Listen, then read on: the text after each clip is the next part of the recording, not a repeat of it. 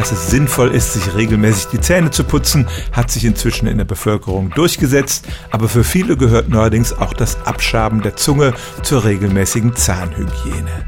In anderen Kulturen, etwa in Indien, ist das schon lange üblich, bei uns kommt das gerade erst auf. Dass die Zunge einen gewissen Belag hat, ist ganz normal, aber wenn sich da Bakterien durchsetzen, die besonders viele Schwefelverbindungen produzieren, dann kann das zu einem unangenehmen Mundgeruch führen, den man auch mit Zähneputzen nicht wegbekommt. Dafür kann man jetzt diese handlichen Zungenschaber kaufen und auch wenn es noch nicht viele wissenschaftliche Untersuchungen dazu gibt, so hat doch zumindest die Stiftung Warentest bescheinigt, dass sie merklich diese Beläge reduzieren können.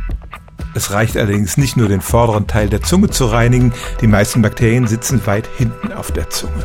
Und natürlich sollte man vorsichtig vorgehen und sich nicht die Zunge blutig schaben, denn das kann zu unangenehmen Infektionen führen.